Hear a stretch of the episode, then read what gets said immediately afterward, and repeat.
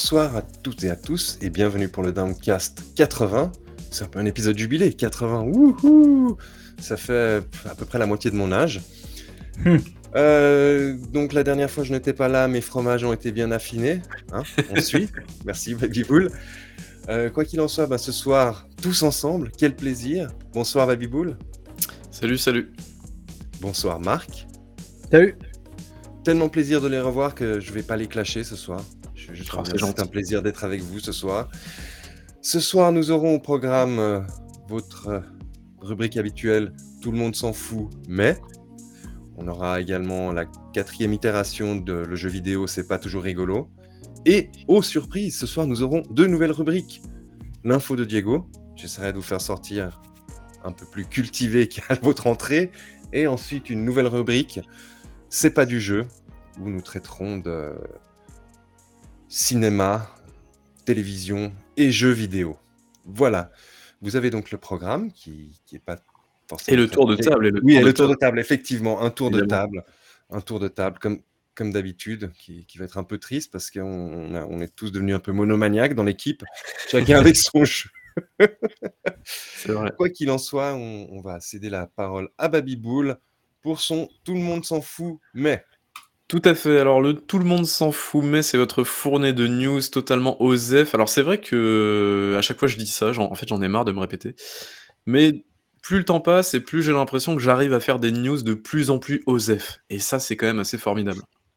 Allez, on va commencer tout de suite avec tout le monde s'en fout, mais Fall Guys passera free to play le 21 juin prochain.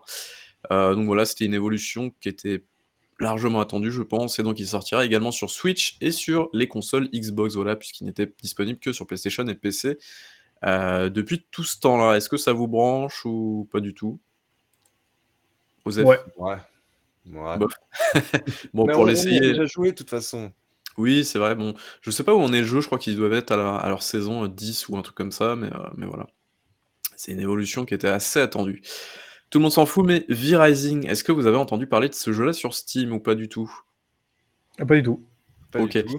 Alors V-Rising, c'est un espèce de jeu euh, qui est, euh, c'est un jeu de survie avec un vampire. En gros, il y a du craft, il y a du loot, c'est un hack and slash, voilà, tout ça, tout ça. Euh, il remplit un petit peu les cases de l'accès anticipé de Steam et donc il a vendu un million de copies en moins d'une semaine. Donc voilà, Oh. très très beau score. Oui. Euh, donc c'est assez euh, beau succès.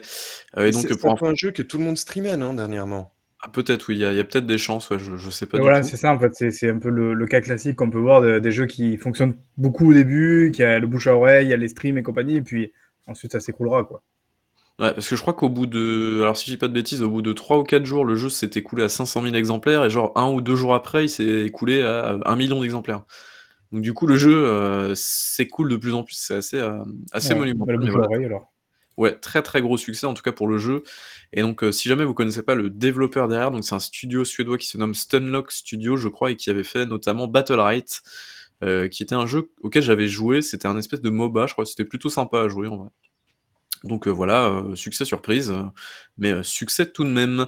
Tout le monde s'en fout, mais alors là vraiment tout le monde s'en fout. Mais Eve Online, alors quand je vous dis Eve Online, ça se s'écrit Laurent voilà, c'est pas Yves Guillemot évidemment, mais Eve Online donc du coup supporte désormais Microsoft Excel euh, afin d'exporter de nombreuses données dans des tableurs. Voilà, c'est incroyable.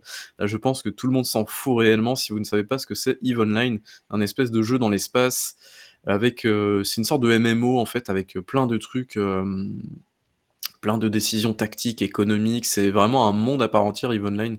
Si vous connaissez pas, bah, je vous invite quand même à vous renseigner un petit peu sur le jeu, parce que c'est vraiment quelque chose d'assez il faut Ouais. notamment suivre les moments où ils font des attaques d'empire à empire, c'est monstrueux. Où ils cassent des, gros vaisseaux euh, entre eux, parce que je crois que c'est de l'argent réel qui balance ou des trucs comme ça, plus dans le, En, fait, ils ont réussi à estimer l'équivalent en argent réel des, des gros vaisseaux qui ont été détruits lors des dernières guerres, et c'était monstrueux, c'était des millions et des millions. Ouais. Et c'est euh, ouais, euh, c'est vrai de- que de temps en temps on entend parler euh, du fait que bah, effectivement le- certains clans se foutent sur la gueule et du coup ça fait des, des guerres assez monumentales et euh, il y en a qui doivent pleurer, je pense, à la fin quand il faut faire les coups. Tout à fait. Mais voilà. Euh, tout le monde s'en fout, mais Stardew Valley s'est écoulé à 20 millions d'exemplaires. Énorme succès pour ce tout petit jeu euh, qui est sorti de. C'est Concerned Apps, je crois, le, le développeur. Je crois que c'est une personne en solo Euh, et donc, parmi ces 20 millions d'exemplaires, il y en a eu 13 millions sur PC, mine de rien. Donc après, je crois que le jeu est sorti sur toutes les autres plateformes, notamment sur Switch. Euh, mais voilà, et je crois que bah, le développeur a sur un autre, un autre jeu, euh, ça s'appelle Chocolate Phantom ou un truc comme ça, ou Factory, je me souviens plus. je crois qu'il repart solo en plus. Ouais, ça doit être un délire comme ça.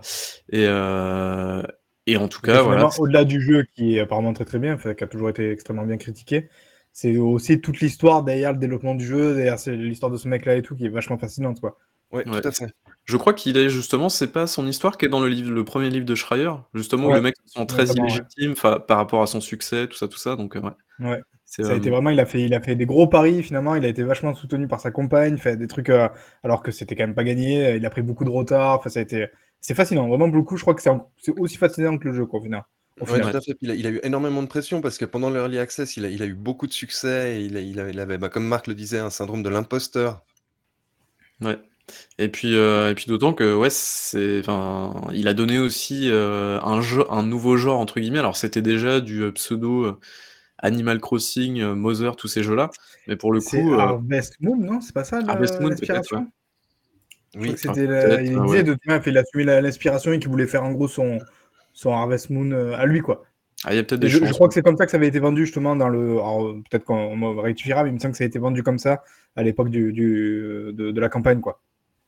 Peut-être. D'ailleurs, Mother, c'est un, un, jeu dans ce style-là où je dis des conneries. Euh, je crois, non? Je me souviens plus.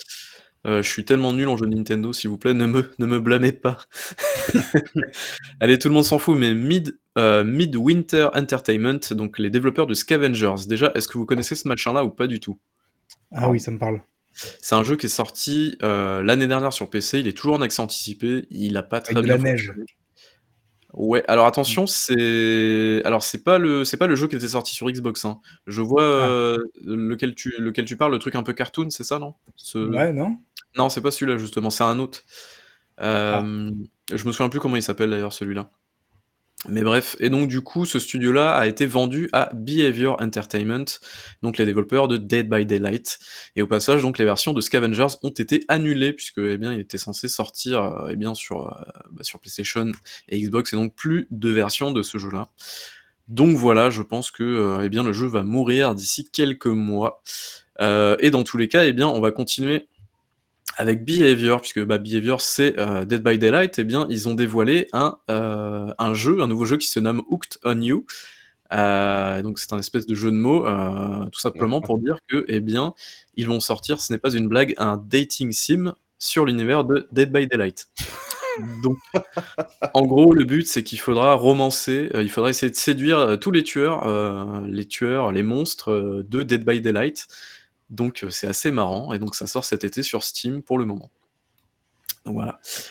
Euh, tout le monde s'en fout, mais Roller Champions est sorti. Et eh oui, Roller Champions est sorti. C'est un jeu euh, qu'on nous annonce depuis euh, quelques années maintenant.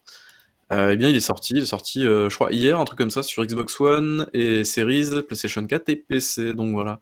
Et apparemment, c'est plutôt fun. Est-ce que vous l'avez essayé ou pas du tout? Non, mais le problème étant qu'a priori, tu peux pas jouer avec tes amis. Ah, il n'y a pas de matchmaking. Tu es obligé de passer justement uniquement par du matchmaking. Ah oui, d'accord. Ok, il n'y a pas de lobby, quoi, très bien. Voilà. Un peu comme Resident Evil. Euh, euh, ah, le fameux. Eh ben, tu sais quoi, en, parlant de ça, apparemment, il, voilà, il pourrait ressurgir d'un instant à un autre, celui-là. Je... Incroyable, quand même, comme il a disparu. Mais bon, allez, euh, au moment de la bêta, on devait lancer en simultané le matchmaking pour espérer ah tomber l'un ah, sur l'autre. Ou... C'était assez drôle, ouais. Très très cool. Euh, allez, donc ça, tout le monde s'en fout, mais vraiment, je voulais le mettre en avant parce que je trouve que l'initiative est plutôt cool. Tout le monde s'en fout, mais le jeu indépendant Fix the Road, qui est un petit jeu qui sortira d'ailleurs le 10 juin sur Steam et GOG, proposera une version pirate gratuite, c'est-à-dire par le biais de torrents.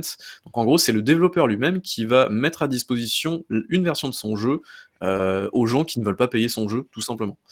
Euh, donc en fait, tout le contenu de la version payante y sera inclus, donc dans cette version pirate. Néanmoins, il y aura quelques petits changements, bah, comme l'absence de mise à jour. Évidemment, si le jeu sera mis à jour, bah, la version pirate ne contiendra pas bah, le contenu en plus. Euh, il y aura également une scène d'intro qui sera altérée et l'icône du menu qui, qui, est censé représenter les options eh sera remplacée par un petit drapeau pirate. Voilà, il était très content de dire ça. Et donc euh, également une option dans le menu donc permettant d'aller acheter le jeu directement. Donc pourquoi il a fait ça Tout simplement, il a répondu dans un tweet. donc le jeu aurait été piraté de toute manière et je ne peux blâmer personne pour cela. J'espère au moins que ce petit geste sera apprécié. Peut-être même que je gagnerai quelques points en relations publiques en faisant cela. Donc voilà. Je trouvais l'initiative assez cool. C'est pas le premier développeur indépendant qui fait ça. Euh, je sais pas si vous vous souvenez de Hotline Miami à l'époque. Je crois que c'était le premier. Euh, les développeurs, euh, c'était Donatan Games, je crois, qui avait fait exactement la même chose sur PC. Ils avaient uploadé une version pirate de leur jeu. En mode, bah, de toute façon, notre jeu, lui aussi, sera piraté. Donc, bah, autant, autant que ça vienne de nous. Je Je dis peut-être des conneries, mais dans mes souvenirs, c'était ça. donc voilà. non, l'initiative est bonne et, au niveau com, c'est assez intelligent. Non, c'est enfin, je veux dire, c'est tout bénéf, en fait, je pense, pour le développeur, parce que de toute façon, les les gens enfin, ceux qui ne payent pas leur jeu, on va dire, n'auraient pas acheté le jeu dans tous les cas. Mais là, c'est plus, euh, les gens, ils vont se dire: «Ah bah tiens, il a fait ça, donc je vais aller acheter le jeu pour le soutenir», quoi. Euh, c'est une excellente nouvelle pour Raph. Tout à fait. Bon, je pense qu'il n'avait pas besoin de ça pour, euh, pour aller euh, acheter ses jeux, évidemment. Tout le monde s'en fout, mais une manifestation pacifiste a été organisée aujourd'hui même, donc euh, le jeudi 26 mai, sur Reddit, pour faire entendre les voix des joueurs sur Team Fortress 2. Alors, est-ce que vous savez ce qui se passe sur Team Fortress 2 Mais les, les joueurs ne sont pas encore morts alors, euh, figure-toi qu'il y a encore beaucoup de monde qui joue, enfin qui voudrait jouer justement à Team Fortress 2. Pourquoi? Eh bien parce que Valve a délaissé totalement le jeu.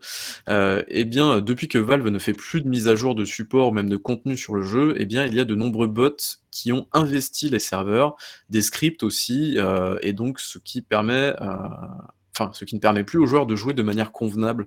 C'est-à-dire, bah, les bots, en gros, ils font des headshots de partout, ils n'arrêtent pas de cheater, ce genre de trucs-là. Donc c'est très très embêtant et donc ça fait euh, quelques années que ça dure maintenant. C'est pas la première fois qu'on entend parler de cette affaire. Et pour le coup, eh bien, euh, voilà, donc aujourd'hui était organisée une manifestation avec le support de euh, certaines personnes de la communauté qui voulaient, eh bien, certains créateurs, pardon, de la communauté Team Fortress 2, oui, parce qu'il y en a encore, eh bien, qui voulaient crier à tout le monde, on veut encore jouer à ce jeu-là. Bordel, Valve, faites quelque chose parce que c'est nawak. Donc voilà. Euh, est-ce que ça vous choque ce truc ou venant de Valve, on s'en fout en vrai?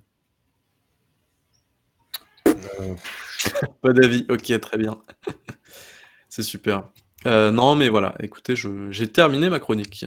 Oh, c'était court. bon, bah, alors? C'était extrêmement court, tu étais extrêmement concis oui, aujourd'hui. Voilà, donc. Je, oublié de dire que tu as gardé malgré tout quelques petites. Tout à fait, deux, trois là.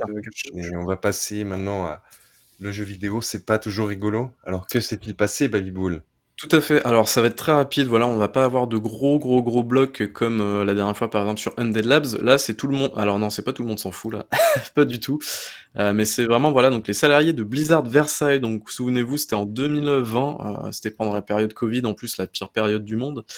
Eh bien, Activision Blizzard, donc Blizzard Versailles plutôt, pardon, avait décidé de fermer les locaux et donc de licencier de manière injustifiée, on va dire, la plupart des salariés de l'entreprise, je crois même la totalité. Et donc, bah, il y a eu une espèce de bataille avec, avec comment dire, les autorités, tout ça, tout ça. Donc il y a eu Solidaire Informatique également qui est venu se greffer à la chose et donc qui a annoncé tout récemment qu'une procédure judiciaire pouvait désormais être entamée par les ex-employés de bah, Blizzard Versailles. Alors pourquoi? Eh bien principalement pour toucher des indemnités de licenciement. tout ça parce que eh bien, en fait, à la base, c'était un espèce de licenciement, je crois que c'était économique, un truc comme ça. Et donc, finalement, c'est un, un, plan de, un plan de licenciement économique, ouais. Ouais, et donc du coup, ça s'est transformé euh, en euh, licenciement injustifié, ce qui a permis justement de pouvoir ensuite, euh, si les ex-employés le veulent, eh bien, se regrouper pour faire une, une class action.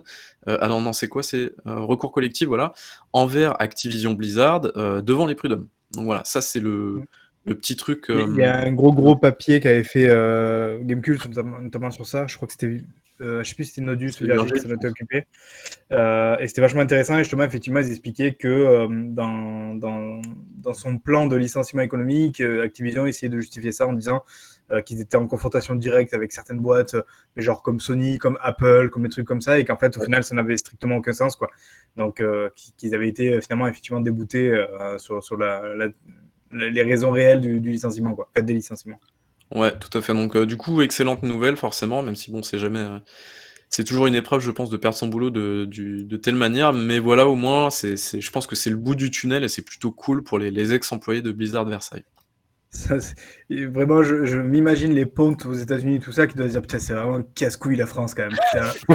le droit du travail, ils sont vraiment chiants quand même. C'est vraiment des communistes.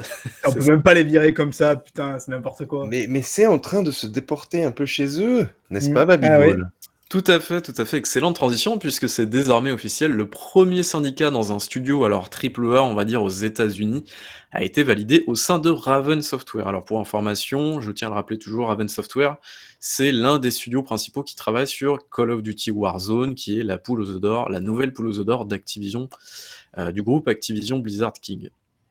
Euh, et donc forcément, euh, eh bien, ce, syndicat ne concerne que eh bien, les, employés du pôle QA, c'est-à-dire ceux qui débuguent, les jeux, enfin qui testent les jeux, qui les, les bugs, pardon, qui ensuite les remontent aux développeurs, etc. etc. donc du coup, voilà, le vote a été effectué et donc ça a été accepté, 19 votes pour et 3 contre, si je dis pas de bêtises. Ça. Donc voilà, c'est une première victoire. Alors attention, parce qu'on est quand même en face d'Activision. Activision, ils savent bien euh, faire savoir euh, quand ils sont pas d'accord. Euh, donc Activision peut faire appel de cette décision face aux autorités. Mais il devrait éviter vu ce, que, ce qui est apparu tout à l'heure sur les réseaux sociaux, non? Oui, tout à fait. Donc en fait, ce qui est apparu tout à l'heure justement pour venir corroborer un petit peu tout ça, c'est que eh bien Phil Spencer, donc le, big boss de Xbox, euh, est venu dire, eh bien si jamais euh, il y avait des, enfin, en gros, si le si le syndicat euh, QA de Raven Software était toujours là lorsque Microsoft viendrait prendre le contrôle d'Activision Blizzard, enfin du groupe Activision Blizzard King, eh bien Microsoft reconnaîtrait justement ce syndicat. Je pense que ça doit pas les faire rire chez Microsoft actuellement. Euh, mais voilà, c'est comme ça et je trouve que c'est quand même une excellente nouvelle.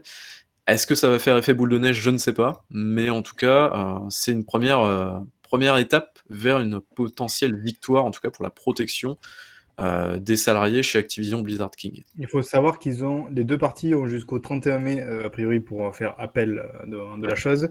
et qu'on a quand même eu des réactions, notamment de la porte-parole, j'ai oublié son nom, malheureusement ou pas, euh, de la porte-parole justement de Activision Blizzard qui a réagi, euh, notamment je trouve avec, euh, je l'avais transféré avec une citation assez incroyable qui, qui explique que c'est pas c'est pas normal ou c'est pas acceptable que 19 personnes puissent décider ah en gros de, de, de l'avenir de tout un studio. Fait, vraiment en mode fait, tu vois moi moi qui avais pensé que justement ils allaient essayer un peu de se la couler douce en mode genre oui nous soutenons cette initiative et tout tu vois pour essayer un peu de redorer le blason alors là, pas du tout, quoi. Ils ont même pas essayé. mec, tu, tu, parles d'Activision. Enfin, Activision. Non, mais là, tu entre le rachat, entre toutes les merdes qui arrivent, on le sait, là, avec euh, Bobby Kotick et compagnie. Enfin, il y, a plein de trucs là. Ça pue, ça pue le fumier à, 1000 km. Je te dis, tu vois, ils auraient pu au moins faire semblant, tu vois, d'essayer de faire un peu une meilleure image, tu vois. Ben non, même pas, quoi.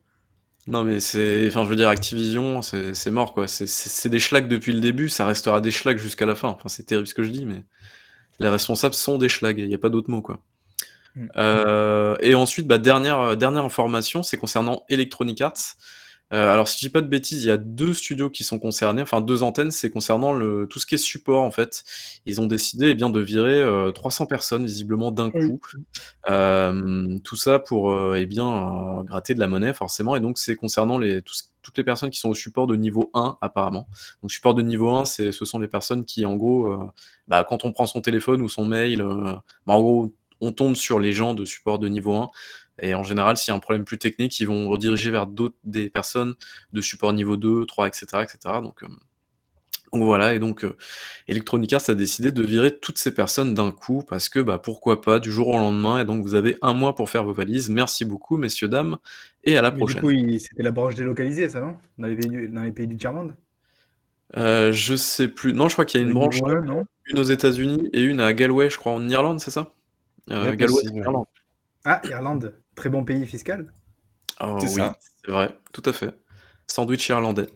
Euh, mais voilà, en tout cas, euh, eh bien, j'en ai terminé avec, avec ces news peu, peu réjouissantes. Et pour ceux qui ne le savaient pas, le, siège financier IMEA est à Genève. Hein. Le, siège financier d'Activision. Je passe régulièrement devant. Euh, quand tu payes euh, sur, euh, sur Origin, notamment, tu payes à IS Swiss, Switzerland. SARL, exactement.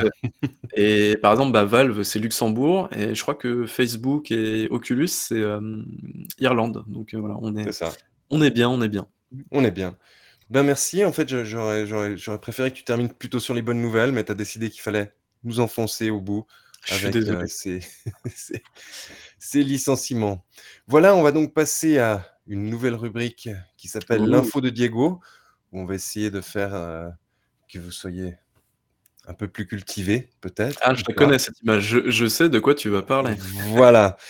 Alors, bah, comme ce comme vous le savez, ceux qui suivent l'actualité euh, du jeu vidéo avec assiduité, comme évoqué par Baby Bull dans le dernier Downcast, Embracer Group a racheté la partie occidentale de Square Enix, à savoir Crystal Dynamics, Eidos Montréal et Square Enix Montréal, ainsi que plusieurs propriétés intellectuelles, dont Gloire, Deus Ex, Tomb Raider ou Legacy of Kane, pour 300 millions de dollars.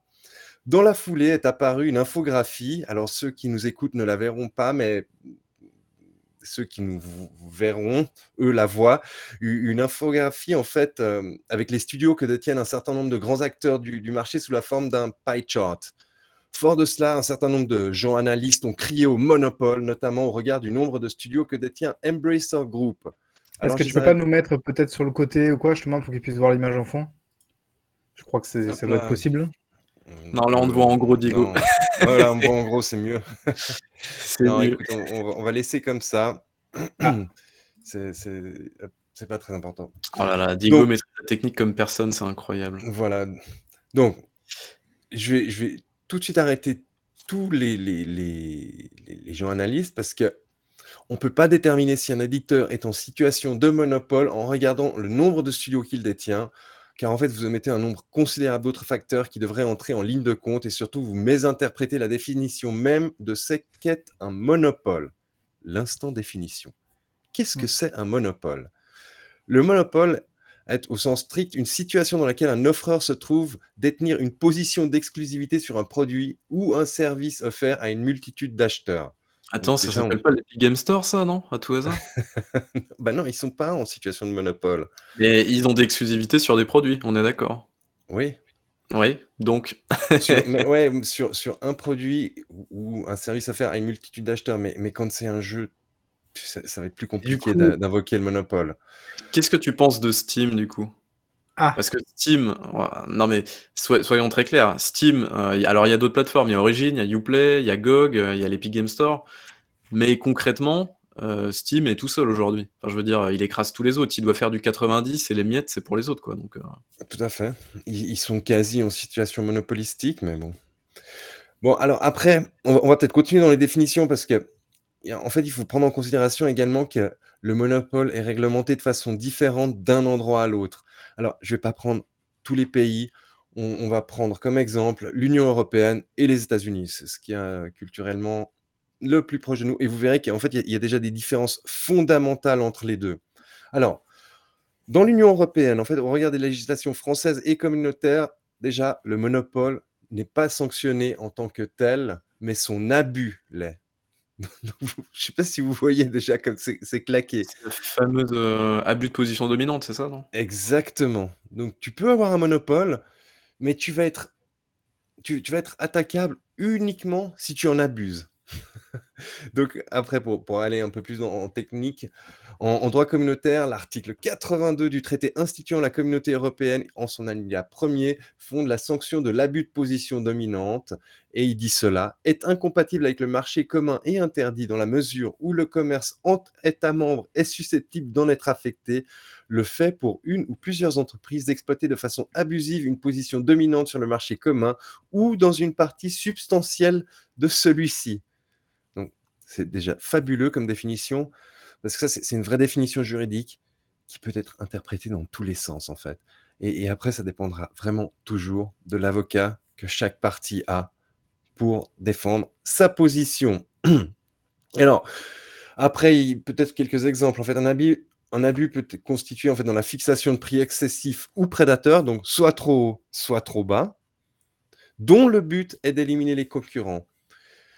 Et en droit communautaire, la commission adresse des injonctions à cesser l'abus et inflige des amendes. On l'a déjà vu notamment euh, dans le cas de Microsoft, j'y reviendrai plus tard, qui avait reçu des, amendes de la part de, l'Union européenne, mais ça s'est arrêté là. Et pour être tout à fait précis, en fait, les organisations qui sont chargées de mettre en place cette législation sont la Direction générale de la concurrence au niveau de l'Union européenne et les autorités de concurrence nationales, le Conseil de la concurrence en France ou l'Office of Fair Trading au Royaume-Uni. Donc, euh, vous voyez, on ne peut pas dire comme ça, c'est un monopole ou ça l'est pas. En fait, l'idée, c'est de dire qu'une société peut être un monopole, genre peut-être juste parce qu'à un moment donné, elle a trouvé la bonne idée qui a, qui a fait voilà. est devant. Mais par contre, si elle en profite après d'ailleurs pour avoir des techniques commerciales euh, dominantes et, et, qui écrasent, c'est là où ça pose problème, quoi. Exactement, exactement. Mais après, bah, c'est ce que tu dis, c'est les prix excessifs ou prédateurs. Ouais, voilà. trop haut, trop bas. Et après, en fait, euh, qu'est-ce qu'on va faire? On va taper sur les doigts, on va dire c'est mal, et on va te donner une amende. c'est quand même fabuleux. Alors maintenant, on va passer aux États-Unis. Vous verrez que là, c'est encore différent. Donc, aux États-Unis, les lois antitrust ont pour objectif d'éliminer certaines entraves à la concurrence. Cette législation fut mise en place, attention, à la fin du 19e siècle. Il était donc en avance. Hein. la position de monopole. Sent un peu la poussière, non, ce truc-là? Pardon? Ça sent un peu la poussière pour aujourd'hui, non? Je sais pas. Alors, de nouveau, la position de monopole n'est pas illégale en soi, ni même l'application de prix élevés ou la réduction de la production. En revanche, est interdit toute attitude visant à établir ou conserver un monopole par des moyens déloyaux. Ce type de comportement peut être sanctionné par des restructurations des entreprises, voire des démantèlements. De telles décisions de justice sont toutefois rares. Donc là, ok, c'est interdit, mais en revanche, c'est interdit uniquement si, tu utilises une attitude ou des, méthodes qui, vont, qui sont déloyales pour, pour conserver ton avantage le problème, c'est que du coup, c'est totalement sujet à, opinion, en fait. Enfin, c'est c'est interprétation, en fait. C'est n'importe qui peut dire là, ça c'est déloyal ou ça c'est pas déloyal. C'est pas encadré par des. Exactement. Mais, en fait, je voulais rentrer dans, ces définitions pour montrer que les journalistes sur Twitter ou peu importe le réseau social, ils y connaissent absolument rien en situation monopolistique. Tout le monde parle de monopole, mais personne ne sait comment ça fonctionne personne ne sait quelle est la définition légale et on voit déjà qu'entre l'Union européenne et les États-Unis, c'est complètement différent. Donc là, on a déjà noté une, grosse différence par rapport à, la législation européenne. Ce qui nous intéresse plus en l'état, notamment au regard de la récente acquisition faite ben, par Microsoft, le Clayton Antitrust Act de 1914. Il réglemente les fusions d'entreprises afin d'empêcher des combinaisons et des, acquisitions susceptibles de nuire à la concurrence ou visant à constituer un monopole. Il s'agit d'une loi prospective qui cherche à empêcher la réalisation de certaines opérations en montrant leurs effets futurs probables sur la concurrence. Elle peut aussi annuler des fusions ayant été déjà effectuées. Elle implique, selon l'importance de l'opération pour les entreprises, le devoir de notifier à l'avance leur fusion afin que leur cas soit étudié. Là, on va revenir un petit peu en arrière et, Là, on rentre dans ce cas-là, du coup, pour Microsoft. Pour Microsoft, bah oui. Mais c'est mm. ce qu'on on disait sur Internet, c'est que des acquisitions, bah, bah, justement comme Blizzard Activision, ça se fait pas comme ça. Il y, a des armées de juristes derrière et ça a été annoncé aux autorités préalablement. Ils ont un devoir d'annoncer préalablement, mais ça veut pas. Et, je pense qu'ils ont un go-no-go de l'autorité, mais pas un, go-no-go officiel.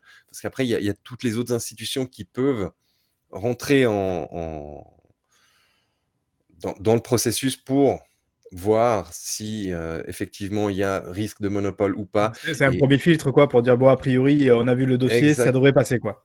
Exactement.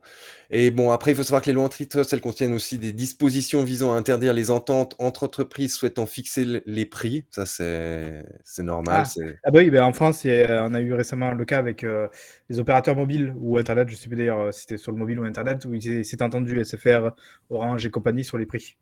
Voilà, et ça, tu n'as pas le droit de faire ils ont été condamnés du coup. Voilà. Et pour être complètement exhaustif, c'est la Federal Trade Commission et l'Antitrust Division du département américain de la justice qui sont chargés de faire respecter cette législation. Voilà. Donc maintenant, afin d'étayer un peu les définitions, on va passer rapidement sur des exemples de monopole et abus de position dominante. Et mon premier est Microsoft. Donc Microsoft a rapidement dominé tout le secteur de l'informatique personnelle et s'est imposé comme un acteur incontournable de ce secteur. Microsoft est en situation quasi monopolistique et abuse de sa position dominante en entravant la concurrence. Et également les communautés de, de logiciels libres et open source, n'est-ce pas Babyboul Tout à fait, Linux. Voilà, on notera par exemple que l'intégration par défaut d'Internet Explorer dans Windows a pendant des années désavantagé les navigateurs concurrents tels que Firefox, Opera, Safari et Google Chrome qui ont eu des difficultés à s'imposer. Heureusement, Internet Explorer étant complètement dépassé techniquement, les parts de marché se sont effondrées au profit notamment de Google Chrome. Microsoft. mais, mais, voilà. Donc Microsoft est également accusé de développer sciemment des produits fermés ne répondant pas aux standards et freiner l'émergence de normes ouvertes afin de rendre la migration de ses clients vers d'autres systèmes plus lourdes et complexes. Cela permet ainsi de se préserver des migrations vers d'autres solutions concurrentes, exploitant ainsi son statut de solution technique la plus répandue pour asseoir un peu plus sa position dominante. Euh, ben, on va se référer par exemple aux technologies mises en œuvre par Internet Explorer au détriment des normes V3C, notamment au niveau de CSS et du JavaScript. Cette position de domination du marché est en partie confortée par la résistance au changement des utilisateurs actuels de Windows, ainsi que l'enfermement logiciel des éditeurs avec Windows, avec Microsoft, pardon, qui rend plus cher le développement. Il y, a même, euh, il y a même plus simple, hein, si tu veux rentrer là-dedans par rapport à Windows, par exemple, bah, quand tu achètes un ordinateur aujourd'hui, je vais y euh, venir, la taxe Windows. Pardon. Ok. qui, en fait, ça, donc ça, qui rend plus compliqué le développement de solutions logicielles pour des systèmes d'exploitation ou navigateurs web alternatifs, rendant de fait la concurrence déséquilibrée. Aux États-Unis, la question d'utiliser les lois antitrust, ben, elle fait débat. Ces lois permettent de scinder les entreprises en situation de monopole, mais ces lois ne sont plus appliqué depuis des années. Et là, on va revenir sur ce que Baby Bull allait dire. On peut également évoquer la vente liée de Windows avec tout PC de constructeur. Les PC d'assembleur, en fait, n'ont pas, cette, contrainte, ça, vous le savez. Si vous montez vous-même un PC, vous n'avez pas cette contrainte. Et en fait, c'est aussi très critiqué et c'est connu sous le nom de tax Windows par les partisans du logiciel libre comme Baby Bull. Des systèmes fondés sur GNU Linux sont de plus en plus reconnus comme une alternative possible à Windows, mais les constructeurs ne proposent que très rarement au moment de l'achat de remplacer Windows par ces systèmes et d'ainsi réduire le prix. Un ils veulent pas s'emmerder surtout. Hein. Quand tu leur demandes, ils disent bah, vous êtes un pignou sur 4 euh, millions, on va pas s'emmerder à faire.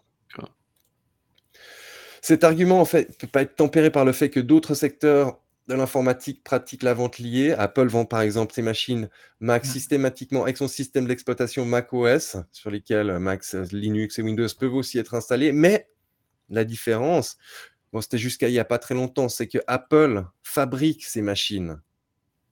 Maintenant, Windows fabrique aussi ses machines. Donc euh, là, il y, aurait plus de taxes Windows en fait, dans, dans l'absolu parce que la loi oblige les fabricants de matériel à vendre des produits fonctionnels, donc pourvus d'un système d'exploitation.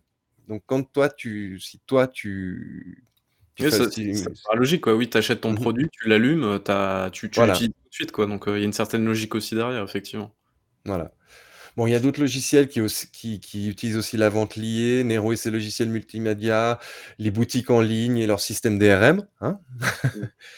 Mais il existe malheureusement aujourd'hui un flou juridique qui définit pas précisément la limite entre la vente d'un seul produit aux fonctionnalités multiples et la vente liée de deux produits distincts. Voilà, donc ça c'était des exemples Microsoft. Pardon, c'était un peu technique. Et maintenant on va passer sur un autre acteur qu'on aime tous beaucoup, Facebook. Ah, Meta, Meta. Voilà, Meta. Oui, Meta, Meta, pardon. Donc, l'autorité américaine de la concurrence, la FTC, accuse Facebook d'abus de position dominante. Une première tentative avait été rejetée par un juge en juin 2021. La plainte initiale pour pratique anticoncurrentielle déposée en décembre, 2020 menaçait le groupe californien de devoir se séparer d'Instagram et de WhatsApp, mais le juge fédéral de Washington, James Boasberg, avait estimé qu'elle manquait de concret sur le pouvoir réel de Facebook. Donc, une plainte révisée donne plus de détails sur les moyens utilisés par la FIM pour évincer la concurrence, notamment sur les débuts des années 2010, quand le marché de l'Internet mobile a émergé. Facebook manquait de compétences et talents techniques nécessaires pour survivre à la transition vers le mobile. Et après avoir échoué dans la compétition contre les nouveaux innovateurs, Facebook les a illégalement rachetés ou enterrés quand leur popularité devenait une menace existentielle, en référence à l'application Instagram et à la messagerie WhatsApp, selon la FTC. Selon la nouvelle plainte, le monopole de Facebook est protégé par d'importantes barrières à l'entrée sur son marché, de sorte que même un nouvel entrant avec un meilleur produit ne peut pas réussir face aux effets de réseau dont jouit le réseau social dominant. On ne parlera pas aussi du fait que Instagram n'a pas arrêté de piquer euh, toutes, les, toutes les features de Snapchat depuis des années. Donc c'est drôle aussi. Donc Facebook a, a, réagi à cela et ils ont dit Nous examinons le dossier amendé de la FTC et nous nous exprimerons bientôt plus en détail. La FTC a fait valoir que les réseaux sociaux personnels constituent un type de service en ligne unique et distinct, un marché contrôlé à plus de 65% par Facebook avec sa plateforme principale Instagram. Donc, c'est un monopole. Comme ces services permettent aux utilisateurs d'interagir avec leurs connexions personnelles, il est très difficile pour un nouvel entrant de faire de la concurrence à un réseau social personnel où les usagers ont déjà leurs amis et leurs familles, argumente la nouvelle plainte. Ce feuilleton juridique, ben, il est encore en cours et en parallèle, d'autres enquêtes et poursuites pour abus de position dominante ont été déposées contre Google, Apple et Amazon. Et des élus américains des deux bords planchent sur des projets de loi pour casser les monopoles. Donc, on peut constater que dans les exemples précités, il n'y a jamais question du nombre de studios ou de développeurs sous l'égide des entités concernées. C'est pour ça, vous l'aurez donc compris, crier au monopole n'est pas une chose aisée et surtout seulement, ça, ça demande une certaine appréciation globale de la situation. En l'état, aucun des acteurs du jeu vidéo ne peut être accusé d'avoir une position monopolistique. Je parle donc vraiment pour le jeu vidéo. Hein. Je ne parle pas, par exemple, des, des, des, suites Office de, Microsoft. Hein.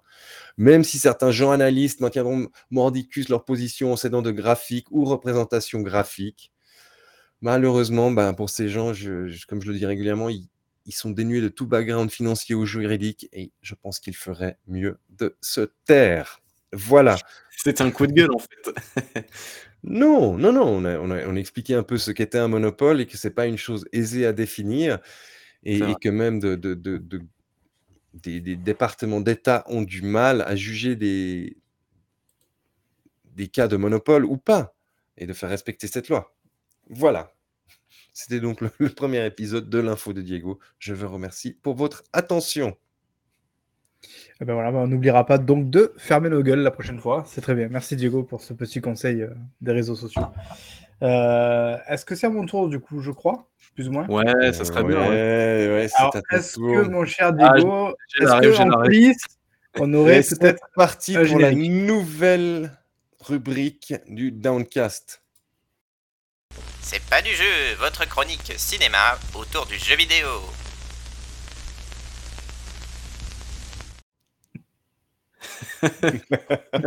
c'est incroyable. C'est beaucoup, beaucoup, euh, beaucoup trop bien comme, euh, comme générique.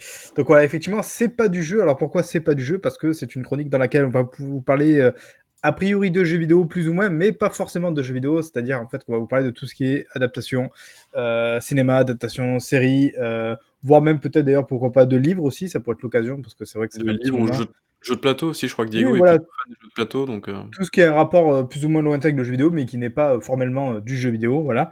Et évidemment, ben, quelle bonne occasion pour moi de vous parler de Halo. Alors, pour faire plaisir évidemment à ce cher Babi qui est un nouveau fan d'Halo, il ne veut pas se l'admettre, mais on le sait tous. voilà, donc Halo, enfin, est arrivé en série. Alors, quand je dis enfin, il faut savoir que Halo a déjà eu quelques adaptations, quand même, malgré tout, euh, sur le petit écran d'ailleurs. Euh, il y avait déjà eu un film qui s'appelait euh, Halo 4 Forward to Dawn, qui, était, qui accompagnait en fait la sortie de, du jeu Halo 4, qui était d'ailleurs plutôt pas mal. Moi, vraiment, pour le coup, je vous invite à le voir. Je trouve que c'est, avec le peu de moyens qu'ils avaient à l'époque, ça a été plutôt bien fait. On a eu aussi une série qui a accompagné justement Halo 5, euh, qui s'appelait Nightfall, qui était pas terrible, pour le coup, qui était produite par les, les Ridley Scott, donc Scott Free, leur, leur, ah, oui. c'est pas terrible. production. Ouais. Et donc on a enfin ce, ce Halo dont on peut voir euh, Attends, actuellement il... le. Il n'y avait pas aussi euh, Red versus Blue ou un truc comme ça, non? Est-ce que tu connais ce machin? Bah, Ah oui, après, après, je parle pas évidemment. Il y a eu, il y a eu de, de l'animé, il y a eu, ouais, il y a eu plein de, de, de petites choses oh, comme ça Red, qui ont été. Versus, euh... Red versus Blue, c'est autre chose encore. Bah, il y a eu Machinima, voilà, il y a eu plein de trucs voilà. Voilà, qui ont été faits euh, en dehors, mais là, je parle vraiment de, on va dire, de grosses productions un petit peu, sachant que celle-ci, il faut quand même se rappeler qu'elle a été annoncée en 2013. 2013, ouais. C'était ouais. pendant la conférence TV TV de Xbox, non C'est pas ça? Exactement, voilà, la fameuse avec conférence. Avec, euh, Spielberg et tout ça, non C'est pas ça? La cultissime conférence avec évidemment euh, notre cher ami à la tête euh, de Xbox à l'époque, euh, qui n'était pas donc voilà, Don Matrix, qui n'était pas évidemment Phil Spencer, qui avait annoncé ça parce qu'en fait c'était notamment chapeauté par, plus ou moins par Spielberg indirectement, parce que c'était la société notamment Amblin qui devait s'en occuper. donc c'est toujours le cas, évidemment, c'est toujours elle qui l'a produit, en association notamment avec Showtime aussi. Je ne sais, pas si vous connaissez la boîte de production Showtime justement aux États-Unis, qui, qui, est relativement connue. Et ça a été en fait produit notamment, ben, on le voit là avec le petit logo, pour Paramount, donc euh, Paramount Plus, vous savez, euh, c'est euh, la boîte, enfin, c'est la, la société de diffusion un peu de Paramount, façon Netflix et compagnie. Là, évidemment, ils ont tous leurs services de streaming maintenant, donc Paramount Plus ne, déroge pas la règle, sachant que ce, cette plateforme n'existe pas pour l'instant en France. Ça arrive normalement à la fin de l'année, si j'ai bien suivi. Et du coup, ils ont dû passer déjà un deal pour pouvoir le diffuser en France, et donc c'est diffusé sur Canal. Euh, c'est arrivé fin mars aux États-Unis, c'est arrivé un mois après euh, chez nous en France, euh, par tranche, pas, toute la série d'un coup, parce qu'évidemment, il fallait d'abord un petit peu rattraper, mais ensuite c'était diffusé aux États-Unis, donc épisode après épisode. Il y a neuf épisodes en tout, ça dure à peu près 45-50 minutes chaque épisode. et écoutez, ben, c'est plutôt pas mal c'est pas ébouriffant, j'ai pas trouvé ça incroyable, mais ça suit, euh, sachant que le premier épisode est un petit peu curieux. Si jamais vous vous lancez dans la série, je vous, encourage à aller plus loin que le premier épisode, euh, notamment bah, parce qu'il y a une grosse baston. On sent qu'au début de la première, du, premier épisode, ils se sont dit on va mettre une bataille pour faire plaisir un peu, voilà, j'ai envie de dire aux, kikou fans, un peu d'action et compagnie. Euh, le problème, c'est que je trouve que ça fait relativement cheap en fait. Dès qu'il y a de la baston, je trouve que ça fait un peu cheap bah, parce que je commence à demander si jamais c'est vraiment possible d'adapter des trucs comme des Covenants, en fait, parce que franchement, à l'écran, ça paraît toujours un petit peu curieux. Les animations, elles sont un petit peu curieuses aussi, c'est pas toujours très probant. Mais après, sur tout le reste, honnêtement, ça le fait. C'est assez violent, surtout le premier épisode. Il y a pas mal de sang, ça explose, il y a des membres qui explosent. Ça m'a étonné. Euh, après, derrière, tout ce qui est euh, Master Chief, bah, ça le fait, sachant que là, c'est l'acteur euh, Pablo, c'est Schreiber, je crois. Schreiber, voilà. C'est l'acteur que j'aime beaucoup, moi, déjà, hein, avant même mm Halo. J'étais relativement content. En plus, c'est un mec qui est grand, qui fait, je crois, quasiment 2 mètres, qui est assez costaud. Euh, donc voilà, j'étais relativement content, surtout que la petite spécificité finalement de la série par rapport au jeu, parce qu'il faut bien rappeler que c'est une adaptation, c'est-à-dire que ça ne reprend pas euh, trait pour trait ou, ligne par ligne le scénario des jeux ou l'histoire des jeux, euh, on voit beaucoup le Master Chief retirer son casque dans la série. Voilà, ça c'est une chose évidemment qu'on ne voit pas dans le jeu. Euh, c'est même euh, c'est presque un running gag en fait dans le jeu. à chaque moment où il enlève le, casque, évidemment, il y a la caméra qui fait un effet de mouvement pour qu'on ne puisse pas, pas voir sa tête. On ne sait pas à quoi en fait ressemble le Master Chief dans les jeux. En revanche, on sait à quoi il ressemble dans la série. Voilà, donc incarné par Pablo Schreiber. Et qui enlève très régulièrement son casque. Hein, vraiment, pour le coup, il, a, il va y avoir 20-30% du temps, il aura son casque. Le reste du temps, il n'a pas de casque. Donc, c'est assez intéressant de pouvoir avoir un Master Chief comme ça qui est incarné finalement par un acteur. Euh, et après, ben, ça, va, ça va se focaliser en fait sur lui, sur son histoire, euh, un petit peu sur son passé, sa jeunesse, tout ça, où il va, il va découvrir un petit peu les, on va dire, les sombres secrets de, l'UNSC, qui est, qui est, euh, on va dire, comment dire, le, l'alliance en fait des humains dans, l'histoire d'Halo. il va aussi découvrir les sombres secrets de Astley, qui est l'une de, de, ses mères, on va dire en tout cas la mère du projet Spartan. Voilà donc il va comprendre le comment du pourquoi. Il y a plein de choses comme ça. C'est vraiment très focus sur ça. Et en fait, finalement, on va très très peu voir le Halo en soi, parce que bah, toute l'histoire se base sur la découverte du fameux Halo, mais pas de la manière dont on, la manière dont on connaît en fait dans les jeux. Vraiment là aussi, ils ont adopté une autre voie assez intéressante.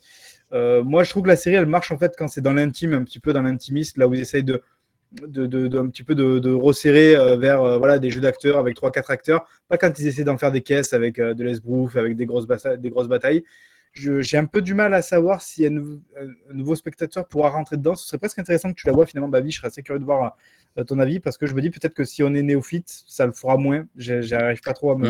Par contre, je sais pas si tu as répondu à la question ou pas, mais on est sur. Euh, en termes d'histoire, est-ce qu'on est sur une histoire annexe ou on est entre deux épisodes ou ça se passe comment Non, c'est vraiment c'est totalement à part de, des jeux. C'est vraiment une, réécriture du truc, quoi, en gros. C'est ça, voilà. On retrouve les personnages. Euh, voilà, ben là, il y a Miranda Keys, on retrouve Asley. tu vois, c'est des personnages qu'on connaît évidemment dans, dans, le jeu, tout ça. Évidemment, on, reconnaît, on, retrouve Master Chief ou des choses comme ça. En revanche, voilà, c'est vraiment une histoire euh, totalement originale, même s'il a aussi, évidemment, il est toujours question de Halo, il est toujours question voilà, de, certains trucs comme ça, de, Covenant, de voilà, on n'est pas sur un truc totalement euh, genre Resident Evil façon Paul W.S. Anderson, hein, vraiment, on, est quand même sur quelque chose qui, se tient à peu près dans l'univers d'Halo, mais qui est une vraie proposition à part en fait. C'est vraiment un ex. C'est-à-dire que si tu regardes le, la série, tu te feras pas spoiler le jeu, quoi. Voilà, concrètement. Euh, tu retrouveras évidemment des, trucs communs, mais tu te feras pas spoiler en soi le, scénario du jeu. Quoi. Si c'est Un peu aussi, le... tu vois, il y a ce personnage-là, il y a un personnage un peu particulier qu'on voit d'humain qui, enfin, voilà, qui apporte un vrai plus par rapport au jeu, qui est assez intéressante parce qu'elle est de l'autre côté en fait de, du miroir, quoi. Enfin, voilà, il y a plein de trucs vraiment cool. Ça se regarde et en fait, si ça va pas ébouriffer et si franchement, je trouverais que ce serait mentir de dire que c'est une grande série. Euh, ça m'a suffisamment intéressé pour que, ben, pour que j'aille voir en fait la saison 2 quand elle sortira. Quoi. Ce qui est déjà peut-être. parce que toi, pour, le, pour rappeler, tu es fan de Halo à la base, donc, euh, des jeux. Donc, euh. Et, j'en attendais vraiment beaucoup parce que je reste persuadé qu'il y a le potentiel de faire un truc fou. J'ai toujours l'impression qu'on peut faire quand même encore mieux, mais ben, voilà, c'est correct. Ils se sont pas foutus de notre gueule, quoi. C'est correct. Ils ont fait ça de manière correcte. Euh, voilà, il y, a de l'idée, il y, a une intention de, de, raconter quelque chose. Voilà. Moi, les seules limites que je vais voir, c'est vraiment les, grosses, phases, d'action, de baston et tout. Là, je trouve qu'on voit beaucoup euh, les frontières voilà, et les limites euh, de, l'animation, les choses comme ça. Là, je trouve que c'est pas là où la série brille. Quoi. Par contre, sur tout l'inverse, sur bah, sur l'intime de, Master Chief, il y a aussi un autre personnage parce qu'ils sont quatre Spartans. C'est comme ça déjà d'ailleurs dans le jeu, c'est une escouade en fait, ils sont quatre Spartans. Et il y a un autre Spartan. Alors il y en a quatre, il y en a deux il y en a une qui s'appelle Reese et l'autre, je sais même plus, pour te dire à tel point vraiment qu'ils sont pas très intéressants. Et ils sont, ils sont un peu là, mais pas beaucoup. Et par contre, il y en a une autre euh, qui s'appelle euh, Kai et qui là est excellente. Pour moi, c'est les meilleurs personnages de la série, donc c'est assez euh, surprenant parce qu'on la voit pas tant que ça, mais je trouve que le peu de développement qu'ils font de ce personnage, il est super intéressant. C'est vraiment, je sais pas comment expliquer ça, mais c'est un personnage qui va un peu briser ses chaînes et qui va un peu réussir à sortir un peu de, de, de tout l'endoctrinement qu'elle a et tout ça, mais de manière assez subtile et de trucs euh, tout bête quoi. Euh, bon, je veux pas spoiler du coup, mais voilà, elle fait des petites choses un peu tout bêtes, presque enfantées en fait, parce que c'est presque ça, c'est presque des grands enfants, les Spartans qui ont toujours été endoctrinés dans, leur truc. Donc voilà, je trouve que ce personnage est super intéressant, peut-être même plus que le Master Chief d'ailleurs. Mais, mais voilà, donc euh, moi, si jamais vous êtes fan, je vous encourage à le voir parce que bah, voilà, c'est toujours sympa quand même d'avoir d'avoir une, adaptation aussi, on va dire, ambitieuse comme ça d'un truc qu'on aime. Et même si vous n'êtes pas fan, et si vous êtes peut-être fan un petit peu de science-fiction, par exemple, pourquoi pas, ça pourrait aussi éventuellement vous plaire moi, en tout cas, je pense que ouais, j'irai voir la, enfin, je regarderai la saison 2 quand elle arrivera parce qu'elle a été confirmée euh, un petit peu avant la, diffusion de la série euh, pour voir notamment où est-ce qu'ils iront du coup après tout ça. Quoi. Je pense que voilà, maintenant que les choses sont un petit peu mises en place, on va peut-être pouvoir lâcher un peu les chevaux aussi derrière. Quoi. Voilà. Parfait. Bah, écoute, euh, je la regarderai peut-être un jour. D'ailleurs, du coup, alors, euh, elle, est, elle est dispo sur, euh, sur Canal Plus ou sur MyCanal ou sur Canal Series euh, si vous allez... Elle a été diffusée pour les deux premiers épisodes. Alors, je sais pas s'ils ont continué après, mais les deux premiers épisodes, ils ont diffusé en prime time. mais ils ont tout de suite mis à disposition aussi les cinq premiers épisodes de la série sur Canal Series, notamment. Alors, moi, je le regarde via Canal Series. Donc, je, je pense que MyCanal aussi, du coup, il n'y a pas de raison. Canal Series, c'est l'abonnement à 7 balles, hein, c'est ça Ou 6 ou 7 balles, un truc comme ça. pour le coup, je, je le paye pas parce qu'avec le, moi, avec le, mon fournisseur Non, mais avec le fournisseur il, offre, heureusement, avec ça. Mais euh, non, je crois que c'est 9 euros, donc il me semble que c'est dans les 9 euros, un truc comme ça, je crois. Euh, moi, je trouve que c'est une plateforme d'ailleurs relativement intéressante au-delà de, Halo, mais, voilà, effectivement, on peut la retrouver dessus. Euh, c'est évidemment disponible en VF, c'est disponible en VO. J'ai regardé les deux. J'ai regardé, j'ai commencé en VO, STFR évidemment, c'est relativement plutôt cool. D'ailleurs, le générique est super cool aussi. Je sais pas pourquoi j'y pense là. Le générique de la série est top. Euh, et j'ai regardé aussi en VF parce qu'il y avait, il y avait à un moment donné un, épisode qui n'était pas disponible en VO. Je sais pas pourquoi. Je pense qu'ils n'avaient pas eu le temps de le mettre ou, euh, quoi. Euh, j'ai un peu plus de mal avec la VO, même si avec la VF, pardon, même si on retrouve la voix officielle du Master Chief. en revanche, il faut savoir que c'est aussi la voix de The Rock. vous savez, l'acteur The Rock. Et j'ai vraiment l'impression d'entendre The Rock en fait dans la série parce que là, vu qu'il a plus le casque et tout ça, euh, en fait, on entend vraiment comme on entendrait The Rock et du coup, j'y arrive pas. Moi, j'y arrive pas, ça m'a sorti du truc. Euh, donc, je sais qu'il y a beaucoup de fans qui sont contents d'avoir retrouvé sa voix. Moi, justement, je trouve intéressant de regarder VO pour avoir le jeu d'acteur en fait de, Schreiber parce que sinon, je vois pas l'intérêt de prendre un acteur si finalement tu lui donnes une voix euh, autre, quoi. Donc, voilà, donc je, préconise plutôt de la VO. Il y a aussi le retour de, enfin, il y a le retour, il y a aussi la présence de, de, Cortana notamment où ils ont fait un choix esthétique assez particulier qui avait beaucoup fait parler quand ils avaient dévoilé la série. Euh, là, c'est pareil, je suis pas à 100% convaincu, mais bon, ça, ça, a du sens. On va dire le choix, le choix esthétique, voilà, pour vraiment marquer la différence entre l'IA finalement et l'être humain. Euh, c'est pas un copier-coller de la, du jeu vidéo, c'est une adaptation, on est bien d'accord. Hein. C'est peut-être mieux ça. Juste mais en fait, après, je ne peux, pas spoiler, mais on va dire que son apparence, elle a une apparence très particulière par rapport à un personnage spécifique. Voilà. Donc, ils étaient obligés évidemment de reprendre finalement la même apparence que l'actrice en question. Euh, de, laquelle ça s'inspire. Voilà. Mais par contre, ils lui ont donné un effet un peu spécial euh, avec un, petit, bon, jeu de avec un petit halo lumineux autour et tout. Euh, elle est un peu translucide, elle a un côté un peu fantôme presque à la Ghostbuster, mais, mais ça, ça va. C'est un peu spécial, mais ça fonctionne parce que dans l'idée, on comprend l'idée en fait qu'ils ont eu derrière quoi. Donc voilà. Et, juste, j'en profitais aussi, là, pour terminer sur Halo, c'est qu'aujourd'hui, on a eu la, confirmation de plein d'autres, plein d'autres séries, justement, télé qui arrivent adaptées de jeux vidéo. On a eu Horizon, qui va être apparemment adapté sur Netflix. Donc Horizon, pas Force Horizon, évidemment. Horizon, Horizon Forbidden West, et, Zero Dawn et compagnie. On a God of War qui devrait arriver, alors là, sur Prime Video. Donc ouais, alors, Horizon est prévu pour Netflix et God of War est prévu pour Prime. Ouais, c'est ça. Il y a aussi Grand Turismo. Alors là, une série sur Grand Turismo. J'ai de voir ça. Il n'y a aucun diffuseur pour l'instant. C'est comme. Euh, on a. Ni for Speed. Tetris. Ah oui, c'est vrai. En préparation, est-ce que tu te souviens de ça? Même une trilogie, je crois, qu'ils avaient prévu. Très curieux aussi. Mais Tetris, je suis persuadé que ça peut faire un truc cool. Tu vois, moi, si je faisais une adaptation de Tetris, tu vois, évidemment, en plus, je suis, je pense, l'un des seuls capables de faire correctement une adaptation de Tetris. Moi, je ferais un, un, délire un peu, vous savez, à l'époque des années 90, euh, les, les, les, films un peu techno, euh, parano, euh, thriller avec genre Code Mercury. Je sais pas si vous connaissez ce film-là. Ouais, ouais. Où, voilà, où le gamin, il trouvait. Voilà, je ferais un truc comme ça, quoi, avec un type qui découvre, tu vois, un code dans le, le, le truc de Tetris, vois, joint d'une manière particulière. Et, et, tout un délire comme ça autour de, de l'espionnage russe. Enfin, je pense qu'il y aurait moyen de faire un truc vraiment fun en vrai, mais qui serait une base Tetris sans être vraiment Tetris au final, quoi. Et il y a aussi, bah, évidemment, euh, c'est que, que, moi, personnellement, j'attends beaucoup euh, The Last of Us par HBO, euh, où là, pour le coup, je trouve que ça tombe totalement sous le sens en plus, que ce soit HBO qui fasse cette série-là, je pense que ça peut le faire. parce que vraiment, a priori, c'est un gage de qualité. Plus, ça des... début 2023, là, du coup. Ah, j'ai pas vu ça. Ouais, ok. On espérait, ouais, on espérait fin 2022, mais pas sûr. C'était repoussé cette, cette semaine ou la semaine dernière, je sais plus, mais. Non, mais je t'ai passé à côté, voilà. Mais donc, du coup, ça, ça devrait arriver. Alors là, j'ai plus souvenir malheureusement du nom de l'acteur en plus qui est connu. Euh, mais celui qui joue Mandalorian d'ailleurs. Pablo. Euh... Ah non, pas Pablo, non, je des conneries. Non, c'est. Euh... Pedro Pascal. Pedro, Pascal. Pascal. Pedro Pascal, voilà, qui joue. Bon acteur. Euh, oui, bah, j'attends de voir. C'est-à-dire que je ne l'aurais pas vu dans ce rôle-là, donc je suis assez curieux de voir ce que ça a donné. Et voilà, donc c'est Craig Mazin, je crois, qui bosse sur l'adaptation, notamment celui qui a bossé sur euh, Tchernobyl, l'excellente série Tchernobyl. Mhm. Je suis assez curieux de voir euh, ce qu'ils vont faire du coup avec euh, The Last of Us. Ouais. Je sais pas si d'ailleurs, Bruno, il y a une de ces séries-là que vous attendez peut-être plus qu'une autre, ou pas du tout? The Last of Us, ouais, carrément. Ouais, The Last of Us, parce que j'aime ah beaucoup cet acteur. Puis bon, ça, semble tellement tomber sous le sens, une série, The Last of Us, ou un film, fait, genre, ça s'adapte bien en termes de. On, voit déjà les, les, inspirations a priori dans le jeu, donc c'est assez, assez intéressant à voir.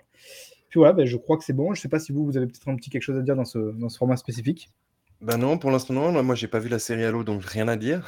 Hmm. Tu as envie de la voir ou pas? Non? Ça te... Ah non, mais tu pas euh, fan?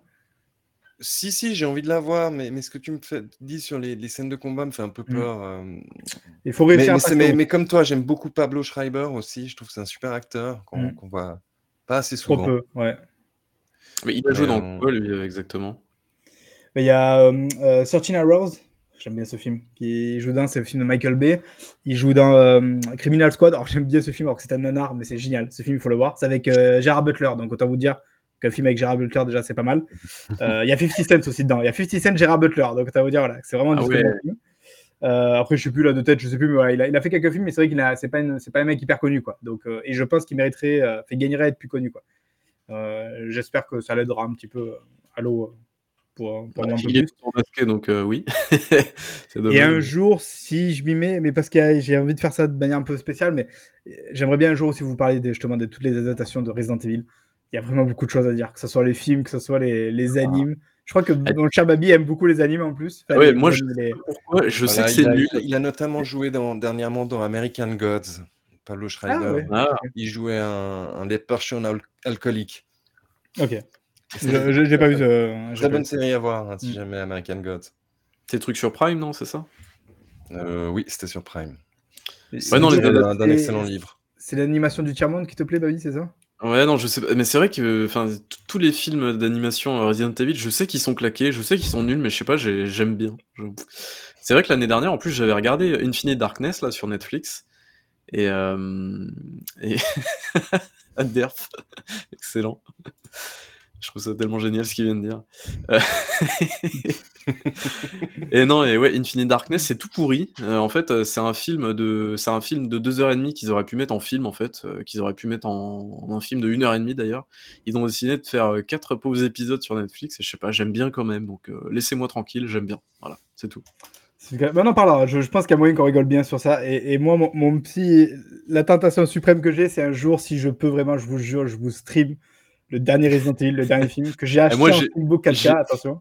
J'ai envie de voir cette merde, hein, c'est incroyable. hein. Ah, et, et je, vais vous, je vous ferai du commentaire par-dessus parce que vraiment, il y a de quoi faire du frame par frame, quoi. Et ça va être, ça va être gigantesque. Ça va être pas mal. Faudrait trouver hein, une plateforme de, de streaming où il n'y a pas de strike. Euh, Je pense que ça peut exister. Il faut que tu streames le, le machin et ouais, ça peut être très très drôle, je pense. Non, aussi. mais après, si tu me dis qu'il y a possibilité de faire ça avec Prime, il regardera peut-être. euh, Ouais, mais il faut que le film soit dessus. dispo sur Prime et que les gens soient Prime aussi, il me semble.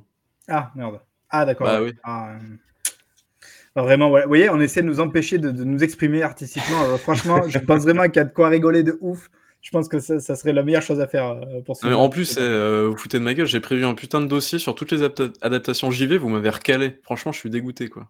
Ouais, écoute, Enfin. euh, tu le feras pour le. C'est pas, c'est pas du jeu numéro 2. C'est ça, exact. Tout à fait. Voilà. Ben, merci Marc Pas de souci. pour, pour cette revue. et absolument pas donné envie de regarder ça. Voilà. Merci beaucoup. Et on va passer au sempiternel tour de table. Et on va commencer par Baby Bull. Baby Bull, à quoi as-tu joué Euh, alors, j'ai terminé Risk of Rain 2, euh, voilà, parce que je l'avais pas terminé, et c'est toujours aussi cool, voilà, jouer à Risk of Rain 2, c'est très très chouette, très très Ça sympa. a beaucoup jeu. changé, non, par rapport au premier, non? Ah oui, oui, totalement. Le premier, c'était un truc en 2D, euh, le Mhm. troisième, c'est un truc en 3D, un shooter Ah, où il y a des ennemis partout. Enfin, c'est, c'est, J'avais c'est joué au premier à l'époque. Ouais. Euh, jamais joué au premier, mais le deuxième, je- j'aime beaucoup. C'est un jeu qui est vraiment cool, pas prise de tête, euh, qui est bien dynamique comme il faut et tout. Donc, euh, non, vraiment très chouette. J'ai terminé aussi The Stanley Parable Ultra Deluxe, évidemment. Euh, si on peut terminer ce jeu-là, je ne sais pas. En tout cas, voilà, je pense avoir fait le maximum de fins possible. Et voilà, toujours, euh, bah, comme j'avais dit il y a- il y a 2-3 semaines, expérience assez. euh, c'est très chelou, toujours. C'est très méta, mais c'est toujours très cool. Je sais pas si toi, Diego, tu as touché à ça un peu ou Non, pas? je n'y ai pas touché. Ok, je pense que je pense que tu dois être, je pense que tu seras très très client de ce, ce jeu-là. D'accord. euh, ouais, je pense que tu vas bien te marrer en faisant le jeu. Il y a des chances. Euh, et après, malheureusement, bah, j'ai continué à jouer à Overwatch. Voilà. S'il vous plaît, aidez-moi. Aidez-moi, je lance une, Sortez-moi une- de là. je, je lance une bouée à la mer. Euh, c'est, sortez-moi de cette merde, j'en peux plus. J'arrête pas de rager comme un sac encore. de bien assez- parler en plus. C'est assez terrifiant. ouais, et c'est cette communauté, quoi. Cette communauté, mes amis. C'est horrible. Horrible. Mais enfin, voilà. Et c'est tout, du coup, parce que ce jeu de merde me prend toute ma vie. Donc voilà. Voilà. Pas beaucoup, c'est pas beaucoup, je suis presque déçu, mon cher Babi. Ouais, ah si, j'ai joué à un autre truc aussi qui a duré Ah. 5 minutes. C'est un espèce de jeu gratuit où en fait t'es un personnage et tu regardes dans une télé, après tu manges euh, des bouts de, de mur. Et voilà. j'ai rien Ah. compris. Ah. J'ai strictement rien compris. Je connais plus le nom du jeu. Alors attendez, faut que je le retrouve. Deux petites secondes, c'est quoi? The Infinite Wonder of an Edible Place. Voilà. Ça n'a Ah, voilà. aucun sens ce jeu. bah, déjà le, le titre, hein, les, les Voilà, ça n'a aucun sens. d'un d'un lieu que tu peux manger. Ok. Tout à fait. Oui, tu manges, tu manges littéralement des murs d'un- d'une tour. Voilà, c'est c'est Ah, super. quoi. Et toi, Voilà. Marc, à quoi as-tu joué? Bah écoutez, pas grand chose. J'ai toujours pas réussi à me remettre à Elden Ring, mais ça y est, là, je vais me motiver, je vais m'y m'y remettre. Euh, et du coup, bah, j'ai- je suis reparti réinstaller euh, ce cher Rocket League que, que, pour une raison que j'ignore, euh, était désinstallé, de, une hérésie de ma console.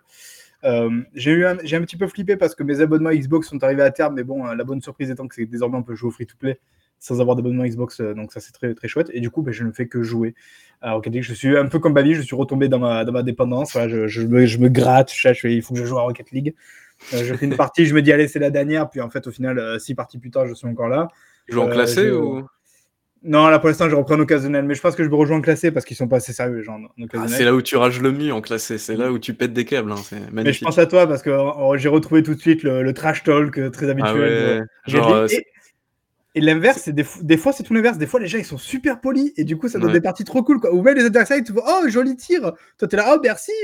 Enfin, tu vois genre euh, super local. Et par contre évidemment j'ai retrouvé les fameuses parties que tu connais très bien les euh, quel arrêt quel arrêt Quel arrêt quand, tu dis quand tu ça, prends un but. C'est ça, C'est génial. Ça fait partie malheureusement de l'expérience voilà. C'est assez Ouais. toxique par moment, mais c'est vraiment c'est tellement bien comme jeu. C'est tellement fun donc voilà. Donc euh, moi je amen quoi. J'adore ce jeu et C'est que ça marche très bien. ouais. c'est tout ce à quoi j'ai joué. J'ai un petit peu joué évidemment encore à Switch Sport. J'ai entre temps, je crois que j'avais euh, la dernière fois que j'en avais parlé, j'avais pas joué en, en famille. Là, j'y ai rejoué avec mes neveux notamment et, et mes nièces. Et en vrai, c'était assez fun. À plusieurs là, euh, là j'ai vu, j'ai compris qu'en fait c'est vraiment un jeu qui est fait pour la famille et les enfants. Quoi. Donc là, ça marche plutôt bien parce qu'évidemment, c'est très, très accessible. Et on a passé plutôt un bon moment. J'ai joué un petit peu au, foot. C'était. Euh, alors là, par contre, il y, a un vrai mode de, foot. Hein. C'est pas que. Hum, je sais pas si je l'avais dit la dernière fois d'ailleurs. C'est pas que du penalty. Il y, a un vrai mode de foot qui ressemble un peu à Rocket League justement. Il y a une grosse balle. Tu es deux joueurs et tu peux en fait faire des, coups de tête ou des coups de pied et il faut mettre la balle du coup dans la cage adverse. C'est rigolo. Voilà. Mais bon, c'est pas. Je pense que je vais le revendre. Quoi. Très bien. Et toi, Diego, à quoi as-tu, à quoi t'es-tu drogué ces, ces, ces trois dernières semaines Comme mes compères, j'ai également sombré dans la drogue, mais j'y reviendrai plus tard. Alors, depuis la dernière fois, à quoi j'ai joué? Je me suis lancé dans l'accès anticipé de Dune Spice Wars, un, 4X assez sympathique. Est-ce que c'est bien, du coup? C'est pas mal, mais moi, pas, j'aime bien l'univers euh, Dune. Je me suis lancé dans le XCOM-like dans l'univers de Warhammer 40 000, Chaos Gate Demon Hunters. Très très sympa. Ouais. Voilà. Euh, en parallèle, je, je, me suis lancé dans, dans Jurassic World Evolution 2.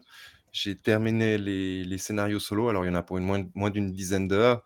Et en fait, c'est le premier, mais en mieux. ça reprend les ah, mécaniques du premier. Bah, après, je t'avoue que j'ai un peu joué au premier. Alors, je suis pas allé très très loin parce que euh, je suis resté bloqué à un moment donné. Mais j'avoue que ça m'avait plu et je sais pas si du coup je dois me relancer sur ce, deuxième. Alors peut-être fais, le deuxième rien que pour les, les, les, les, 5 ou 6 scénarios solo, ils sont sympas. Ah oui, il y a des vrais scénarios, genre euh, des missions, des ouais, des trucs, euh, ouais. Exact, exact. Ouais, Dans le premier, je crois. Hein. Dans le premier, c'était un peu ça. Tu avais des petits, mais, scénarios. Mais là, tu avais des événements, tu pas vraiment des scénarios. C'était pas des scénarios. non, là, là c'est un peu plus scénarisé. Genre, tu arrives avec ton hélicoptère, tu dois aller endormir des dinosaures, etc. etc. ça plaît à Diego, ça.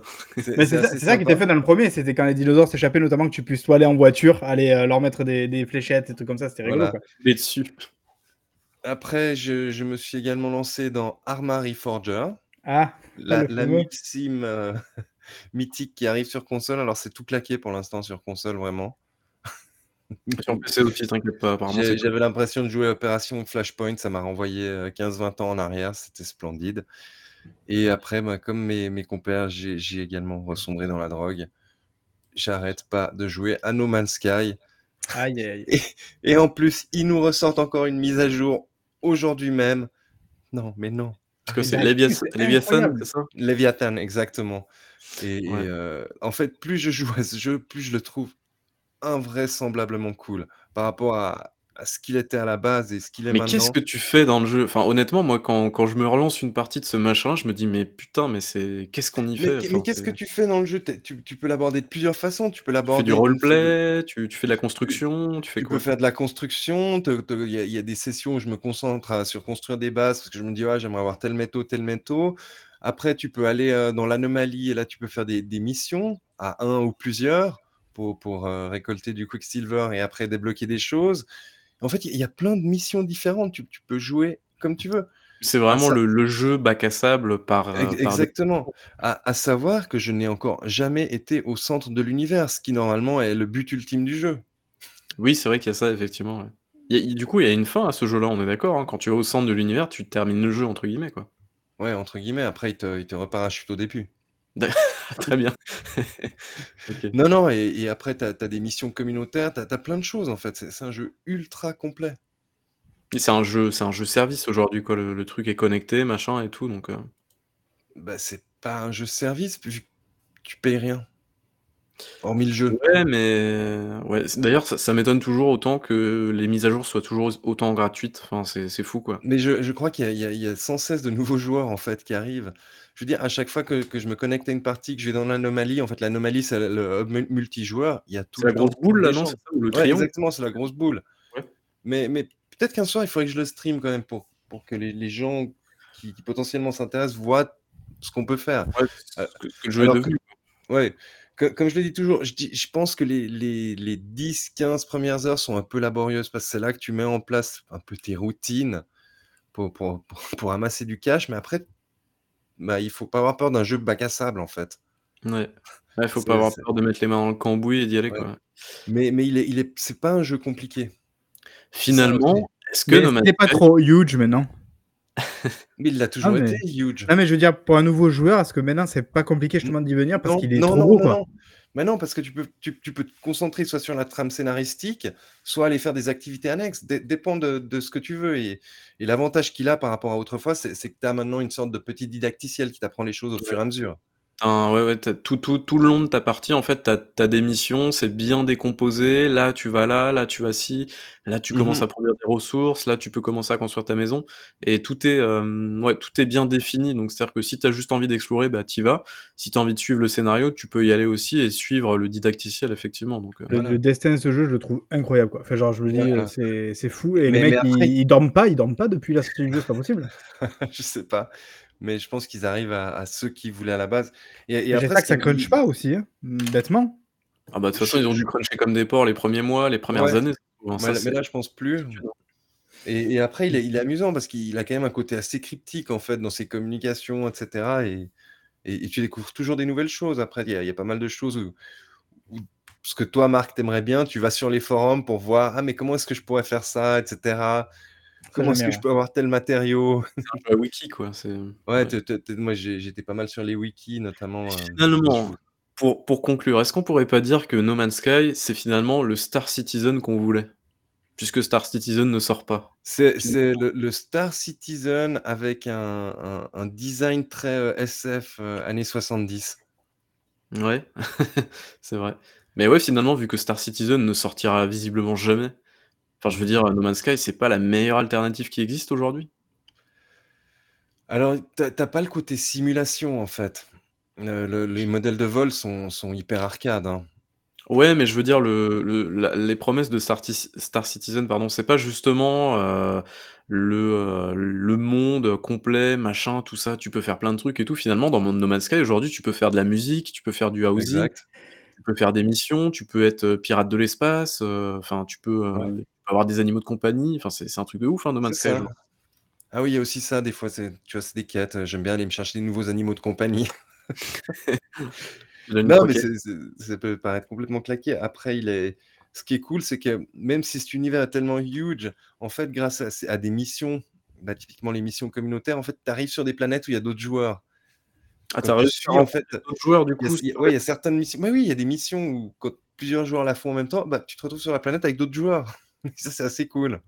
Et tu, tu peux interagir avec eux ou ça se passe comment? Bah Parce oui, que- tu peux aller danser à côté, tu peux. Très bien. Tous ces trucs de MMO, là, super. E- Exactement, exactement. Voilà. Donc, c'est ce à quoi je jouais dernièrement. Et je, je pense que je vais essayer euh, Stanley Parable. Ouais, faut, je pense que ça va énormément te plaire comme jeu. C'est, Hop, moi, je, je vais faire ça de ce pas. ça marche. Voilà. On a fait le tour, non? Enfin, je je pense qu'on a fait le tour, ouais. Là, on s'est bien contenu comme, euh, comme temps, là. On n'a pas, on n'a pas fait euh, 3h30. Moi, j'étais chaud pour 3h30, mais bon, écoute, tant pis. Et ben, on remercie les personnes qui étaient avec nous ce soir. Euh, c'est quoi, du coup, les prochains rendez-vous? Parce que finalement, la prochaine fois, c'est l'E3. Euh, donc, euh, du coup, est-ce qu'on fait un épisode euh, post-E3, pré- pré-E3 Je sais pas. Euh, Euh, on bah, est ouais, plus tard, je pense, mais il va falloir voir ouais, si jamais on veut streamer ou pas. Mais bon, après, déjà, le 12, ça va être compliqué, du coup, pour Xbox. Euh, sauf si Diego veut, veut s'y mettre à la maison ici. Euh, et on fera un duplex, mais sinon, euh, je sais pas. Comme on avait fait la dernière fois. Bon, quoi qu'il en soit, on va y réfléchir et on Ouais. va prochainement. ça marche. Bon, merci Allez. à tout le monde et à bientôt. Yep. Merci à ceux qui sont passés. Ciao, ciao. Yep, ciao